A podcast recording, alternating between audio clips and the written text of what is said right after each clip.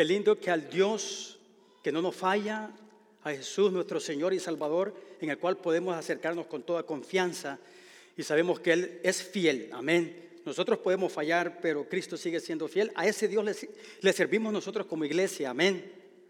Bienvenidos, me da una alegría verlos. Realmente es una bendición enorme poder saludarlos personalmente y poder verles sus rostros. Yo sé que decidieron venir a este lugar adorar a Cristo con todo su corazón, con toda su, su mente, su espíritu. El día está precioso afuera, es un regalo de Dios, no este clima tan especial, pero gracias a ustedes por venir a este lugar. También le damos la bienvenida a los que nos ven por el internet. Reciban un fuerte abrazo de la iglesia, New Hope, Ministerio Hispano. Los esperamos, como siempre, con los brazos abiertos cuando decidan venir. Esperamos recibirlos acá y también que el Espíritu Santo siga obrando en su vida de una manera poderosa como lo está haciendo en este lugar. Qué lindo es Jesús, amén. Qué lindo es Jesús. Mi nombre es Milton Figueroa y nuevamente es un privilegio, es una oportunidad, una gran responsabilidad poder estar con ustedes compartiendo la palabra de Dios.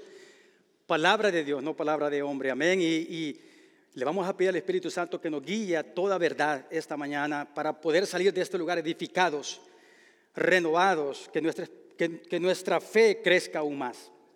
Y con este mismo espíritu de adoración que hemos empezado con ese poder del Espíritu Santo en la alabanza, adoración que nos dirige el grupo de alabanza, que es una gran bendición para nosotros como iglesia. Ahora vamos a adorar a Dios, pero por medio de la prédica. Yo voy a adorar a Dios predicando y ustedes van a adorar a Dios escuchando a Dios. Claro, va a ser mi voz, pero ténganlo por seguro que es el Espíritu Santo, el Espíritu Santo usándome para poder transmitir esa palabra de Dios que va a ser adoración para todos. Amén. Si son tan amables, les voy a pedir por favor que me acompañen allá a San Mateo capítulo 18. San Mateo capítulo 18.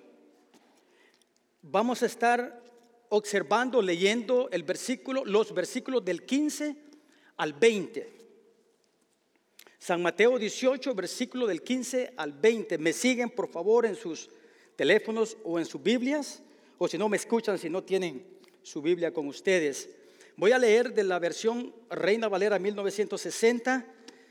Es posible que se escuche un poquito diferente, un lenguaje un poquito antiguo, pero en esencia es la misma palabra de Dios, ¿ok? Mateo 18, versículo del 15 al 20. Y la palabra de Dios es Jesús hablando en Capernaum a sus discípulos, y es Jesús que nos está hablando ahora este día de adoración aquí en la iglesia. Versículo 15. Por tanto, si tu hermano peca contra ti, ve y repréndelo estando tú y él solos. Si te oyere, has ganado a tu hermano. Mas si no te oyere, toma aún contigo a uno o dos para que en boca de dos o tres testigos conste toda palabra. Versículo 17. Y si no los oyere a ellos, dilo a la iglesia. Y si no oyere a la iglesia, tenle por gentil y publicano o por recaudador de impuestos. Versículo 18. De cierto os digo que todo lo que atéis en la tierra, será atado en el cielo y todo lo que desatéis en la tierra será desatado en el cielo. Otra vez os digo que si dos de vosotros se pusieran de acuerdo en la tierra acerca de cualquier cosa que pidieren, les será hecho por mi Padre que está en los cielos. Porque donde dos o tres congregados en el nombre de Jesús, en mi nombre, ahí estoy yo en medio de ellos. Oremos, iglesia, Padre. Gracias por este privilegio que nos da, Señor, de podernos congregar domingo a domingo, Señor. El propósito por el cual nos congregamos, Señor, es porque tú eres el único digno de adoración y gloria. Y porque es un mandamiento, Señor, lo hacemos por amor. Está en la Biblia que tenemos que congregarnos cada domingo. Padre bendito, con este mismo espíritu de adoración, te pido, Jehová Dios, que tu Espíritu Santo nos ayude esta palabra, Señor, que he leído, que es tu palabra, Jehová Dios, Es fuerte, Señor. Pero Padre, aquí se predica tu palabra tal cual es. Se predica, Padre, porque la necesitamos para crecer, para ser mejores hijos tuyos y para poder convivir en comunidad en esta iglesia local, New Hope. Padre, en el nombre de Jesús, quita cualquier preocupación, cualquier distracción, Jehová Dios, que traigamos, Padre, y nos concentremos a lo que tú tienes que decirnos esta mañana. Perdona nuestros pecados, oh Dios, y ayúdanos, Señor, con tu palabra para que esa palabra nos transforme y podamos salir de este lugar diferente de como entramos. Señor, ayuda al predicador, Señor. Señor, dame de tu Espíritu Santo, Jesús. Te lo pedimos en el nombre de Jesús. Amén y amén. Una de las cosas que mi esposa siempre insistió era que mis hijos aprendieran natación. Bien interesante, yo me crié en la costa de El Salvador y realmente nado nomás como perrito, no floto. Pero mi esposa, al verme mi falta de conocimiento en la natación, consideró poner a mis hijos de temprana edad a nadar. Y así fue. Lo logró y, bueno, yo la apoyé por supuesto también. Y mis hijos no son profesionales, profesionales, pero nadan mejor que yo definitivamente. En una ocasión estábamos de vacaciones, estábamos en un lugar turístico, en un balneario cerca de la playa, y estábamos disfrutando de unas lindas vacaciones. En este lugar habían dos piscinas, una piscina familiar profunda y otra piscina para niños pequeños. Entonces mi esposa con mi hijo, ya tenía mi hijo 15 años en ese entonces, decidieron irse con, el resto de la familia a la piscina familiar y Milton, el temeroso, se fue a la piscina profunda. Me llevé a mi hija, ¿no? Para que también ella disfrutara y estuviéramos todos disfrutando en familia. Pasaron unos instantes cuando yo escuché unos gritos de angustia que venían del otro lado de la piscina principal. Y resulta que alguien estaba pidiendo auxilio, auxilio, porque alguien se estaba ahogando. En cuestión de segundos pude observar que mi hijo estaba sentado cerca de lo profundo, porque él estaba nadando en esa en ese sector, inmediatamente mi hijo se lanzó sin tanto pensarlo, que lo yo preocupado, ¿no? Porque ir a rescatar a alguien que se está ahogando hay que saber una técnica, ¿no? No cualquiera lo puede hacer y no lo recomiendo que lo hagan. Pero mi hijo se lanzó sin tanto pensarlo y gracias a Dios lo logró sacar a la orilla, ¿okay? Donde el hombre, el Señor, se pudo poner de pie. Y solamente pasó un susto nomás. Gracias a Dios que mi hijo estaba en el momento preciso para salvar a este hombre. Y luego llegaron los salvavidas, revisaron que todo estaba bien con el individuo y continuamos disfrutando. Solamente fue un susto y claro, admiré mucho y me di cuenta por qué mi señora puso a mis hijos a aprender a nadar a temprana edad. ¿no? Había un propósito. Iglesia, New Hope en español. Nosotros que somos miembros de esta congregación, nosotros que nos hemos comprometido a esta iglesia como hermanos en la fe, a servir, a crecer, a moldearnos mutuamente. Hay una responsabilidad para ti y para mí de actuar como esos salvavidas espirituales, si puedo comparar, hacer esa comparación. Esos salvavidas espirituales que podemos actuar y reaccionar orándole al Señor, por supuesto, ¿no? guiados por el Espíritu Santo, para poder rescatar a algún hermano o hermana que se esté ahogando en pecado. Es nuestra responsabilidad como iglesia. No dice la Biblia, los versículos que acabamos de leer no nos está diciendo acá que es el pastor, los ancianos o los líderes o los facilitadores que son los únicos responsables de confrontar con amor, hermanos, ¿ok? A alguien que ha caído en pecado. El Señor nos dice que usted y yo somos responsables, es nuestro llamado. Es bien interesante, hermano. Yo estuve escudriñando un poco cuántos sermones acerca de disciplina cristiana podemos encontrar en el Internet. Son muy escasos. Si está en la Biblia, ¿por qué no se predica? La disciplina cristiana lo necesitamos. Hermanos, nosotros que, yo que tuve mis niños pequeños, ustedes que tienen a sus niños chicos, saben perfectamente que la disciplina del padre y de la madre es indispensable, ¿sí o no? Es, algo que la gente no tiene que ser cristiana. Por supuesto, si un padre de familia, los padres son cristianos, van a guiar a sus hijos conforme a la palabra de Dios, pero es un instinto que Dios ha puesto. Para poder disciplinar con amor, y la, y la Biblia habla hasta incluso de la varita de la disciplina, ¿verdad? No abuso. Tiene que ser disciplina con amor. ¿Por qué la iglesia? Bueno, yo veo las autoridades, tenemos policías, tenemos diferentes organizaciones aquí que mantienen la corrección, el orden, el, el control, disciplinan, ejecutan una autoridad para que las cosas se lleven normal en la sociedad. La iglesia de Cristo no es la excepción. Incluso nosotros tenemos que ser ese ejemplo de que aquí se practica la disciplina cristiana con amor. Y voy a repetir esto una y otra vez. Misericordia, mansedumbre.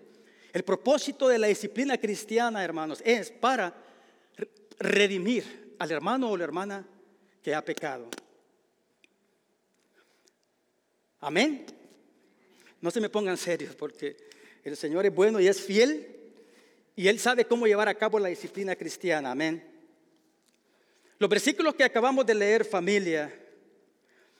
Jesucristo en Capernaum, hablando con, sus discípulos acerca de este proceso de cómo la disciplina eclesiástica, la disciplina en la iglesia se tiene que llevar a cabo. El contexto cuando Jesús dijo en estos versículos 15 en adelante, en el capítulo 18, lo podemos observar en el capítulo 1. Los discípulos le preguntaron a Jesús, ¿quién de nosotros va a ser o qué posición, qué lugar vamos a tener en el reino de los cielos? Bien humildes los discípulos, ¿no? Buscando un lugar de honor. Jesús tomando a un niño de entre ellos, lo tomó en sus brazos, lo puso como un ejemplo y les dijo, si ustedes no, no, no son como este niño que tengo en mis brazos, no van a poder alcanzar, no van a, poder llegar al reino de los cielos, no van a poder tener el reino de los cielos. Claro, Jesús no está diciendo aquí que hay que comportarnos como niños. Fuimos niños, pero ahora somos adultos. A lo que Jesús está diciendo aquí, que tenemos que comportarnos como niños en el aspecto de que tenemos que tener esa fe genuina, pura, humillado ante la presencia de Jesús. Y eso es lo que los discípulos cuestionaban a Jesús y les decía, eh, eh, bueno, claro, nosotros estamos contigo, hemos estado tres años contigo, tú nos has discipulado, me imagino que vamos a tener una posición primera, ¿no? En el reino de los cielos. Murieron. Únicamente Juan el Bautista fue el que murió, anciano, murieron por la causa, por el Evangelio de Cristo. Y más adelante, en el versículo del mismo capítulo 18, en el versículo 18, él dice, presenta una parábola muy conocida para todos los cristianos, espero, la parábola de la oveja perdida. Es en el versículo 11 del 18, 11, perdón. Jesús les cuenta una parábola diciéndoles de que había un hombre, un pastor, que tenía 100 ovejas. Se entera que una oveja se había perdido. Inmediatamente, sin dudarlo, sin dudarlo, dejando las 99, sale a los montes a buscar la oveja que se había perdido. Cuando la encuentra, hay tanto gozo y regocijo en su corazón que la agarra, la, cuida, la protege, la ama y la, y la lleva donde están las otras 99 para completar las 100 ovejas. Amén. Pero él se alegró muchísimo más por esa oveja perdida que por las 99 que tenía en el redil. A base de esa enseñanza que Jesús les está diciendo a los discípulos, nos dice Jesús ahora a nosotros lo importante que usted y yo somos para Cristo Jesús. Amén. Jesús entregó la vida por cada uno de nosotros y porque Jesús, por amor a nosotros, aún siendo nosotros pecadores, Jesús se entregó por amor. Y si tú has recibido a Jesús como Señor y Salvador, eres miembro de esta iglesia, va a ser mi responsabilidad como cristiano, no como anciano, hermanos. Pero como hermano tuyo en la fe, reprenderte cuando sea necesario por amor. Y yo te lo suplico en el nombre de Jesús, que si tú me ves a mí, que he caído en pecado, en un pecado no arrepentido, que no haya arrepentimiento en mi persona, te pido que te acerques a mí. Y si yo sigo terco y necio con el pecado, te pido que traiga dos o tres o la iglesia completa. Eso es lo que dice estos versículos. Unas semanas atrás estábamos en la casa con mi esposa y llega una hermana de nombre Rosario que tenía una enfermedad en su dedo y lo traía vendado. Me recuerdo que cuando ella entró, mi esposa, muy, muy hospitalaria, le preparó un cafecito, un pancito, que no debe faltar ¿no? en las casas cristianas. La recibimos y, y al verla le vi la venda ¿no? en su dedo y le pregunté, ¿cómo está hermana? Así, así de fácil, ¿cómo está? Ya bastante bien hermano. Vamos a tomarnos el café, el café era más importante, ¿no? Y nos fuimos para, para el comedor.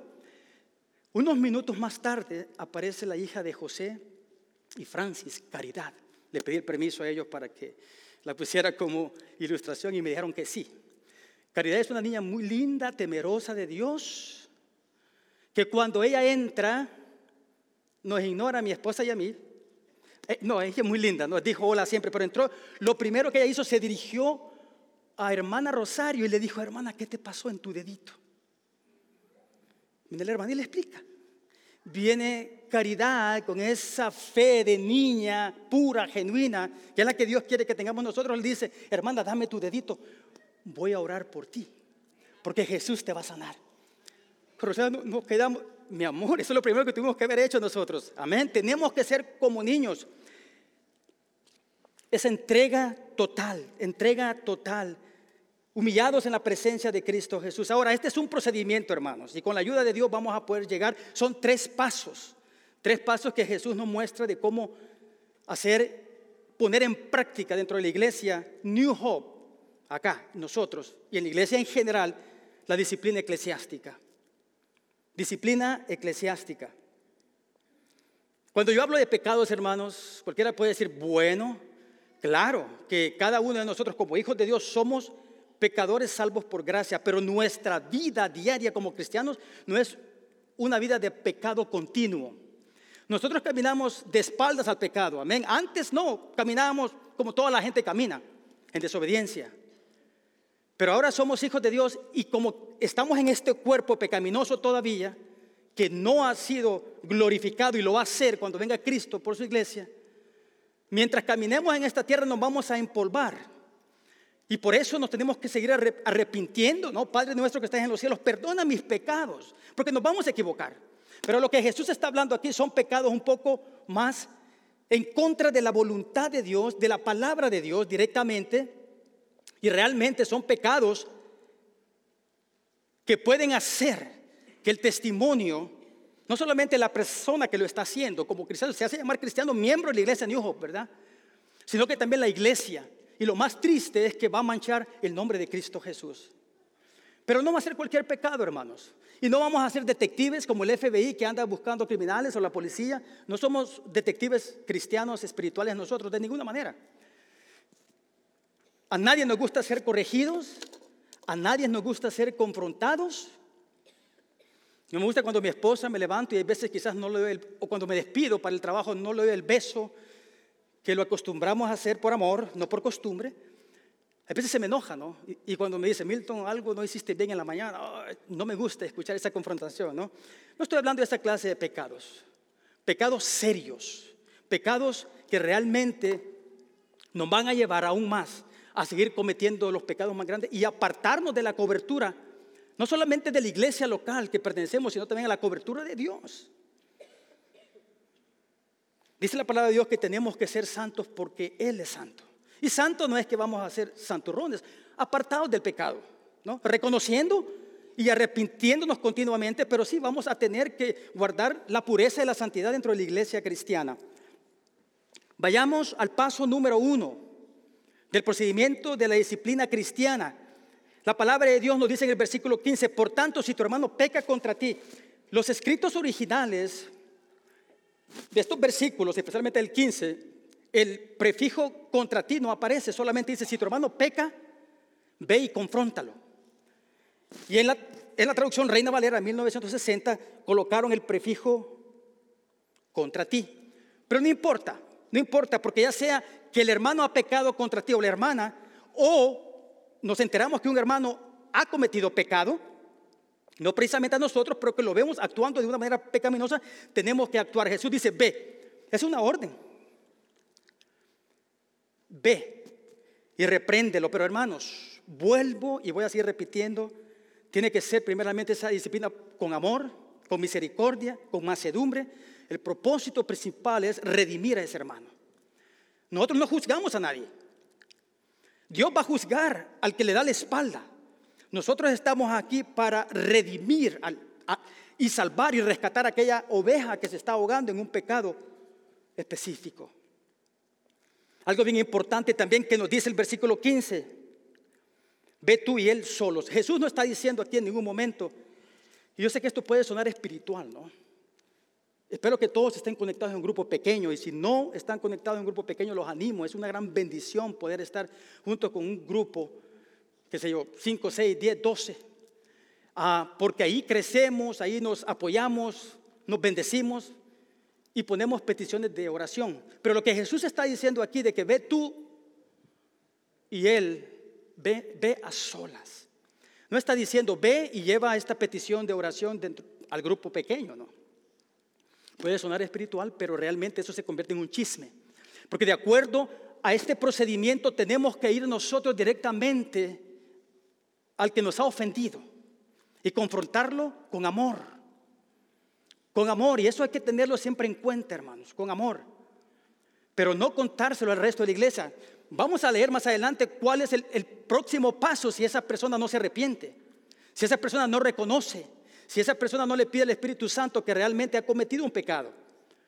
Continúa la disciplina eclesiástica. Ahora, si yo llego o tú llegas con amor después de orar, llegas y confrontas al hermano, habla con la hermana o el hermano que ha cometido un pecado, que tú has sabido.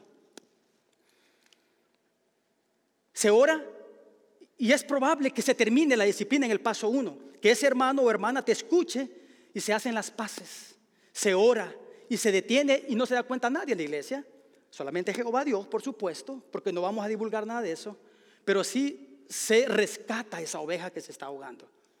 Entonces, ahora, si esa oveja no responde, nos vamos al paso 2. Ahora, empezó en privado y después se va haciendo un poquito más público. Dice la palabra de Dios en el versículo 16, mas si no te oyere, toma a uno, aún contigo, a uno o dos, para que en boca de dos testigos conste toda palabra. Claro, hermanos, quiero aclarar, del paso uno al paso dos es rápido aquí. No estoy diciendo que si el hermano no le escuchó a uno, o sigue terco, o sigue aferrado, no, no, no, no, o sea, no me juzgues para no ser juzgado mal interpretado ese versículo de Mateo 7, capítulo 1 en adelante, ¿no? Tenemos que examinarnos nosotros primeramente, pedirle perdón a Dios, nos quitamos la viga de nuestros ojos, por supuesto, antes de quitarle la maderita del ojo del hermano o la hermana. Lo que está diciendo Jesús, aquí es que tenemos que ser humildes, hermanos. Tenemos que ser humildes para reconocer nuestra falta y acercarnos por amor, porque si yo estoy, soy parte de esta iglesia de Cristo, hermanos, y Cristo murió por ti y por mí. Es mi obligación espiritual y su obligación espiritual. reprenderlo yo a usted o usted me reprende a mí. Dice, si no escucha, lleva uno o dos. Hermanos, en Gálatas 6.1 dice que si alguno es encontrado en alguna falta, algún pecado, ustedes que son espirituales, nosotros que somos espirituales, claro, vamos a buscar dentro de la congregación, en el paso 2, después de haber esperado un tiempo en oración, ¿verdad? Pidiéndole al Padre Celestial que esta persona reconozca, recapacite antes de ir al paso 2. Pero si pasa un tiempo, no seis meses, no dos años, esto se tiene que combatir inmediatamente. Ahora, lleva a testigos, y este es un principio que lo encontramos, hermanos, en el principio judicial en Deuteronomio 17, 6 y 19, capítulo 19, versículo 15, donde no se hacía ninguna acusación a nadie si no habían testigos. Hermanos, el propósito por el cual el paso 2, Dios nos dice aquí que tenemos que actuar es para aclarar. Hermanos, yo hablaba con el hermano José y con su esposa ayer. Venimos de diferentes partes de Latinoamérica y es interesante las cosas ¿Cómo la llamamos nosotros en El Sabor? ¿Cómo la llaman en Venezuela, en Ecuador, Bolivia, México? Y muchas veces pueden sonar malas palabras, ¿verdad? Por eso yo me, encanta escucharlas a ustedes porque van a haber palabras que no las voy a decir porque pueden ser ofensivas, sin yo, eh, sin, sin ninguna mala intención. Ahora, al llevar uno o dos testigos espirituales, no está diciendo aquí de niños inmaduros, vamos a buscar hermanos espirituales. Si ustedes consideran algún líder, algún anciano, está bien, pero no necesariamente tienen que ser ellos. Cualquier hermano espiritual o hermana espiritual, si es una hermana la que está en pecado, poderlo hablar, alguien neutral, ¿ok? No vamos a ir en el chisme, vamos, alguien neutral y se le platica, se ora, ¿verdad? Tomando en cuenta de que vamos a reprender a este hermano o hermana que ha caído en pecado por amor, mansedumbre, misericordia, y el propósito es la redención. Porque es posible que quizás el que ha sido ofendido malinterpretó al ofensor, ¿verdad? Dijo una palabra en su país que quizás para su nación es, era una mala palabra. Esos testigos van a testificar, valga la redundancia, aclarar de que fue un malentendido y se para el paso dos. Eso es lo importante de que cuando suceden estas situaciones vayamos con estos hermanos espirituales para poder aclarar. Y si, ya en ese momento se aclara la situación y los hermanos maduros, espiritualmente hablando, llegan y le dicen al que está ofendido, mira, tú malinterpretaste. Y se hacen las paces y ahí se termina todo ese malentendido. No si es un chisme, ¿verdad? Ahora, desafortunadamente falta un paso más, porque dice el versículo 16 al final, perdón, el versículo 17 dice que si no oyere a dos o tres como testigos presenciales, ahora sí se va a hacer público. Ahora dice, díselo,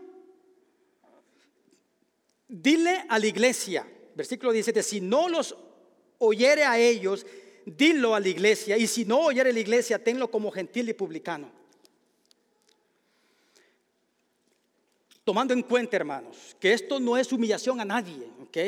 Y que ustedes van a decir, wow, yo creo que esto se aplica más a la iglesia de Corintios, ¿verdad? Hubo un incidente en la iglesia de Corintios 1, capítulo 5, donde el pueblo de Dios, la iglesia de Corintios, había permitido y no había corregido, reprendido o sanado a alguien que había cometido un pecado tremendo. Estaba teniendo relaciones con su madrastra. Y creo que a Jesús y a Pablo lo que más le dolió en el alma no fue tanto el acto de pecado que ni aún los gentiles lo practicaban. Qué tremendo dentro de la iglesia, ¿no? La iglesia llena de dones espirituales, permitiendo ese grave pecado que mancha el nombre de Cristo Jesús. Pero lo que más le reprendió y lo que más le tocó en el corazón de Dios, sin duda, fue de que los cristianos de Corintios eran orgullosos. Ellos, los que tenían los dones espirituales, hablaban en lenguas, milagros, prodigios, pero ese orgullo pecaminoso de no tener el coraje, el Espíritu Santo para poder usar la palabra de Dios como fue establecida por Cristo Jesús, permitieron semejante pecado. Es serio esto de ser cristianos. Nosotros los cristianos no llamamos cristianos únicamente como una categoría. El ser cristiano es imitador de Cristo. El ser cristiano es renunciar al viejo hombre, a la vieja mujer y servirle a Él. Eso significa que tenemos que perdonar, tenemos que amarnos. Definitivamente el amor cubre multitud de pecados y no hay duda de eso. Y ojalá que no se llevara a cabo una disciplina así y que pudiéramos entrar ¿no? en ese proceso de que alguien es ofendido, perdonar como perdona a Cristo. Pero van a haber situaciones que nosotros vamos a tener que actuar, que no podemos dejar eso. Un poquito de levadura leva toda la masa. Y ese es el pecado, hermanos. Es una responsabilidad enorme para cada uno de nosotros poder, hermanos, estar firmes en la palabra de Dios. Ahora, ser confrontado ante la iglesia. Hace muchos años atrás con mi esposa, recién convertido, fuimos a una iglesia local al norte de la ciudad donde vivíamos antes. Y estando en el servicio, éramos recién, estábamos con el primer amor, ¿no? Y fuimos a la iglesia y estuvimos, era una iglesia norteamericana. Y como a mediado del servicio veo que suben los ancianos de la iglesia, está el pastor principal acá, y mandan a llamar a un matrimonio. El Señor estaba acá, el esposo y la esposa de este lado. Los confrontan.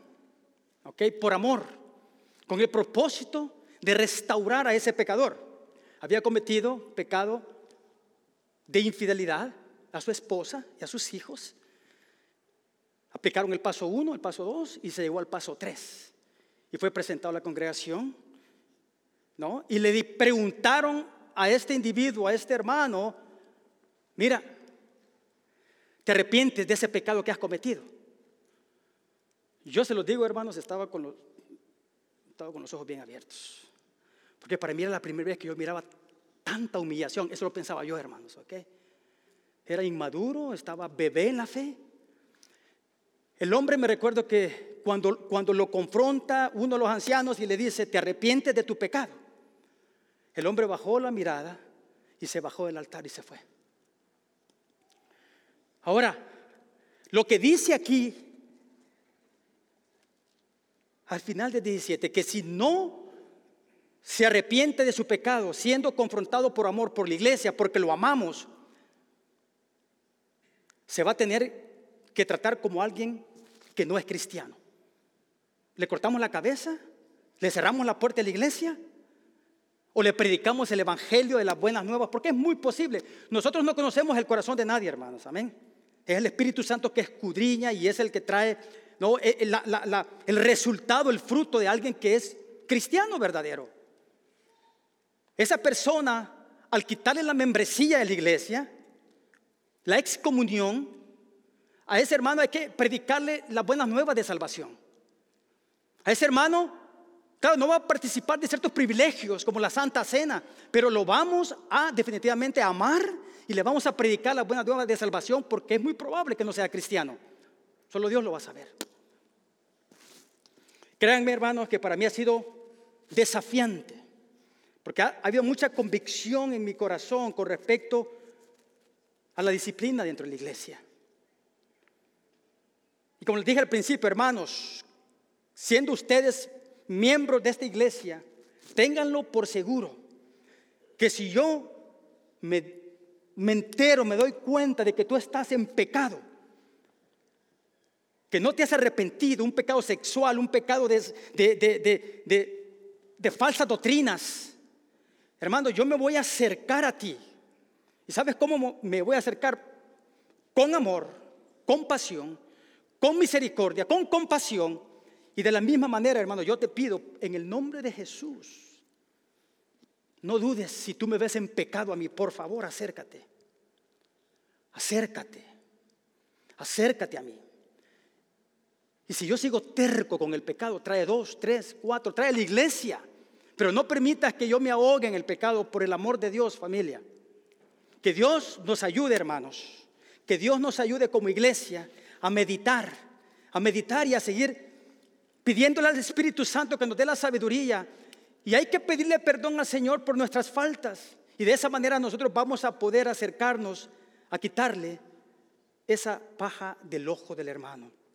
Y para terminar, hermanos, quiero compartir con ustedes estos tres puntos rápidamente que los quería hacer. Yo sé que el hermano Quique está aquí y él me va a decir, Milton, ¿qué pasó con el punto 1, punto 2 y punto 3?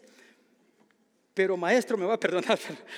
Ha sido, ha sido una gran bendición, pero un reto para mí también poner todo esto en orden, hermanos. En primer lugar, lo que podemos observar en estos versículos de la disciplina eclesiástica, de Mateo 15 al 20, es de que Jesús ordena nos ordena a confrontar el pecado del hermano y no ignorarlo. Dice la palabra de Dios que si un padre no corrige a un hijo, lo ama, ¿verdad? No, dice que no lo ama. Porque nuestro Padre Celestial nos, nos ha adoptado a nosotros como hijos, no somos bastardos. Por eso nos disciplina, porque nos ama. Dios no disciplina al mundo que anda perdido. Nos disciplina a nosotros y la disciplina empieza desde aquí, espiritualmente hablando. Jesús nos ordena a confrontar el pecado del hermano y no a ignorarlo. Número dos, Jesús respalda la autoridad de la iglesia. Esto es importante. No es que la iglesia es cruel. No es que la iglesia quiere dañar, la iglesia quiere rescatar a esa persona que ha cometido ese pecado. Y es la responsabilidad. Jesús respalda la autoridad de la iglesia para llevar a cabo la disciplina eclesiástica. No es la policía, no es el gobernador, no es el alcalde, es la iglesia. Somos nosotros, la familia, la que tenemos que poner en práctica, en acción, con amor, con misericordia, con mansedumbre, con el propósito de restaurar al hermano. Pueden pasar, hermanos, de la alabanza, por favor. Y por último, hermanos, y por último, como lo he venido diciendo, el objetivo de la disciplina eclesiástica, el objetivo principal de la disciplina eclesiástica siempre, siempre, siempre va a ser la redención, la protección del miembro del cuerpo de Cristo que es la iglesia, y lo más importante, porque todo es importante, pero creo que lo más importante en todo esto es honrar el nombre de nuestro Señor Jesucristo. Amén. Gloria a Dios. Que el Señor nos ayude con todo esto que realmente es de mucha bendición para nuestras vidas. Oremos, Padre. Gracias, Señor. Porque tu palabra, Señor, nos redarguye, nos reprende, nos desafía, nos cambia.